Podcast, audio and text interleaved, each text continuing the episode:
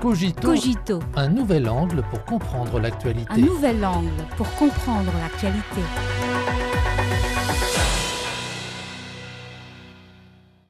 Bienvenue à Cogito.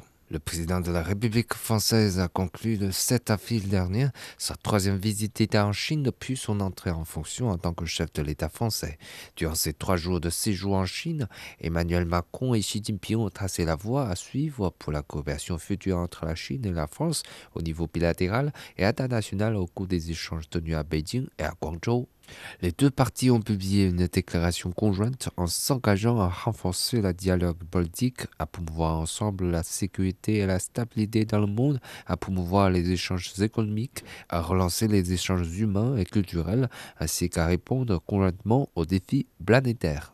Parmi les puissances occidentales, la France fut la première à avoir établi des relations diplomatiques avec la Chine nouvelle, ainsi que la première à avoir établi un partenariat stratégique global et un mécanisme de dialogue stratégique avec la Chine. La Chine et la France parlent un langage commun sur un certain nombre de questions. Elles adhèrent par exemple toutes deux à la tradition diplomatique d'indépendance et prônent également le multilatéralisme et le libre-échange, ce qui leur permet de maintenir des liens généralement stables depuis l'établissement de relations diplomatiques. Aujourd'hui, la situation internationale est entrelacée de mutations et de bouleversements. Les incertitudes et les facteurs imprévisibles sont de plus en plus nombreux. La Chine et la France sont toutes deux confrontées aux défis de l'unilatéralisme et du protectionnisme. Elles sont appelées à développer leurs économies et garantir les moyens de subsistance de leur population. Les deux pays partagent de nombreux points de vue similaires sur le règlement des dossiers brûlants internationaux et régionaux tels que la crise ukrainienne et le dossier nucléaire iranien. Le maintien de relations stables et la recherche d'un plus grand consensus entre les deux parties ne sont pas seulement bénéfiques pour elles-mêmes, mais favoriseront également le développement des relations sino-européennes et contribueront à la paix et à la stabilité dans le monde. À la lumière des résultats des entretiens entre les chefs d'État chinois et français, il y a davantage de langage commun et un plus grand nombre de domaines de coopération entre les deux pays. L'un des points forts est la relance des mécanismes de dialogue. En raison de la pandémie de Covid-19, les trois mécanismes de dialogue de haut niveau entre la Chine et la France, à savoir les dialogues stratégiques, économique et financier de haut niveau, ainsi que le dialogue de haut niveau sur les échanges humains, avaient été mis en veilleuse. Cette fois-ci, les deux États conviennent de tenir une nouvelle session dédiée dialogue avant la fin de l'année. Cela aidera les deux parties à mettre en œuvre le consensus des chefs d'État et à le traduire en résultat de coopération le plus rapidement possible. L'approfondissement de la coopération économique et commerciale est un autre résultat important de la visite de M. Macron en Chine. La Chine promeut énergiquement la modernisation chinoise, ce qui offre davantage d'opportunités au reste du monde, y compris la France.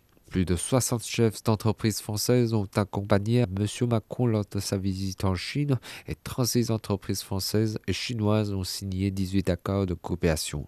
Les deux parties travailleront à construire un mécanisme de synergie rapide pour l'ensemble de la chaîne dite des fermes françaises aux tables chinoises. Airbus construira sa nouvelle chaîne d'assemblage à Tianjin. La France est prête à accepter l'invitation à participer à la Foire internationale du commerce des services en Chine de 2024 en tant que pays invité d'honneur. La France a en outre réaffirmé sa volonté d'accompagner les investissements chinois dans le domaine de l'économie numérique, y compris en matière de 5G. La partie française s'engage à poursuivre le traitement équitable et non discriminatoire des demandes de licence des entreprises chinoises sur la base des lois et règlements, y compris en matière de sécurité nationale des deux pays, souligne la déclaration conjointe. Par ailleurs, Emmanuel Macron ne s'est non plus inscrit dans la logique américaine qui veut que l'Europe prenne des mesures contre des entreprises chinoises dans le secteur de la haute technologie, constate New York Times. Profondément affectée par la crise ukrainienne, la France et l'Europe souhaitent promouvoir une solution politique. De son côté, la Chine n'est pas partie prenante à cette crise, mais elle n'a pas non plus croisé les bras et a toujours travaillé à encourager les pourparlers de paix. Cette fois-ci, Face aux préoccupations françaises et européennes, la Chine a réaffirmé qu'elle soutiendra le rôle de la partie européenne dans le règlement politique de la crise.